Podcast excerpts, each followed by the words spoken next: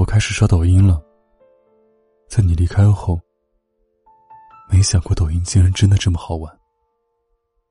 原来我总嫌弃你把时间浪费在没用的事情身上，原来它真的能给你带来快乐，甚至比我带给你的多。在你离开后的一个月，我在凌晨三点醒来的夜里，都有抖音陪我，我真的很快乐。虽然偶尔。眼泪会从一只眼眶流出来，划过鼻梁，然后再流进另一只眼睛的眼眶里。但那也只是偶尔。抖音真好，它让我发现了好多有趣的故事。原来身边的朋友都这么有才，你也是。原来你还有这么可爱的一面。也许每个男生的心里都住着一个小男孩。是对的吧？真幸运，抖音没有访客功能，所以才敢放心点进你的抖音首页里。不然，以我每小时点进去十几次的频率，你一定会觉得我是一个偷窥狂。我一直坚信你是爱过我的，所以分开的时候，我才会那么的遗憾。我一定做过很多让你难过的事情。不然，那么爱我的你，不会在分手后头也不回的离开。你走后，我做了很多我以为我这一辈子都不会做的事。我给你发大段大段的微信。我在知乎上看各路神仙出的挽回攻略。我甚至在网上花了钱，请专门的情感挽回导师。事实证明。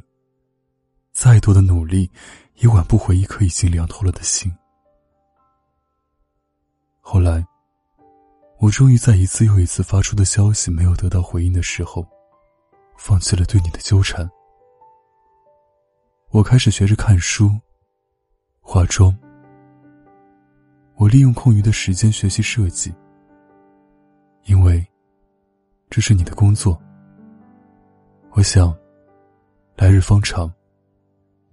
既然不能旧情复燃，那就等我毕业了，去你们公司，我们再重新开始。那时候的我们，一定是最好的。是你把我变得这么优秀的，那么理所应当，我的身边应该有你分享这份喜悦。昨天晚上我做了一个梦，梦见你换头像了，我打开微信。你果然换了一个猪的头像，很骚，一点都不像你的风格。我准备问我们唯一的共同好友，你是不是有女朋友了？我在和他的对话框中打出你名字的拼音，我才发现，并没有出现你的名字。以前第一个字的拼音还没打完，你的全名就出来了。原来我换手机了。输入法没有见过你，于是我没有继续在一大堆陌生名词中找出你的名字。我怕输入法见过你之后会忘不掉，而你却又不会再回来。我还是不死心的点开了你的抖音，果然，和你合拍的姑娘特别可爱。你们的日常很甜蜜。我看到了你久违的笑容，以及看向他时，你宠溺的眼神。一切，都像极了爱情。在你为数不多的点赞视频里，我看到这样一句话：“敬我们曾互相惦念，到现在互不打扰。”而我想说，不打扰是我的祝福。所以。余生愿你常欢笑，不必记得我的好，你好就好。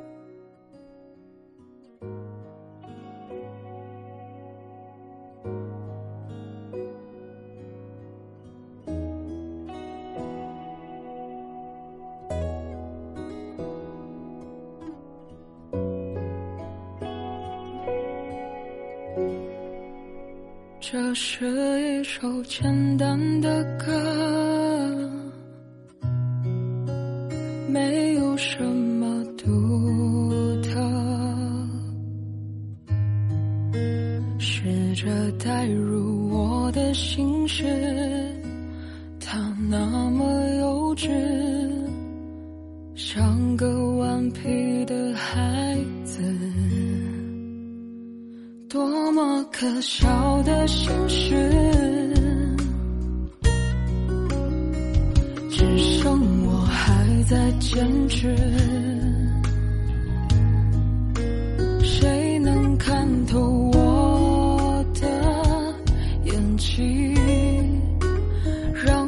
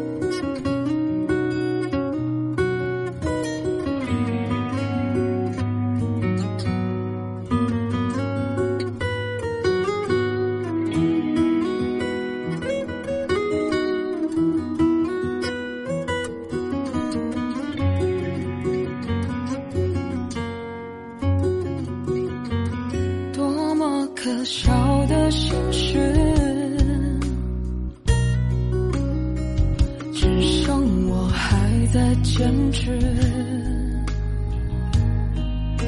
谁能看透我的眼睛，让我能够不再失明，记住你的样子。相遇，记住谁的拥抱。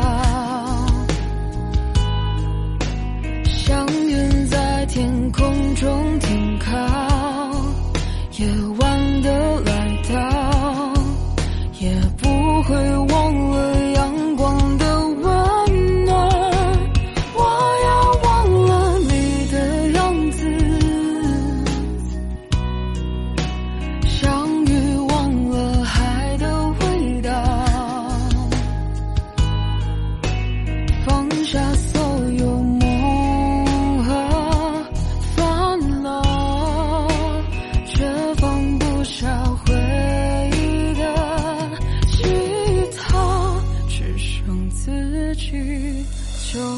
好。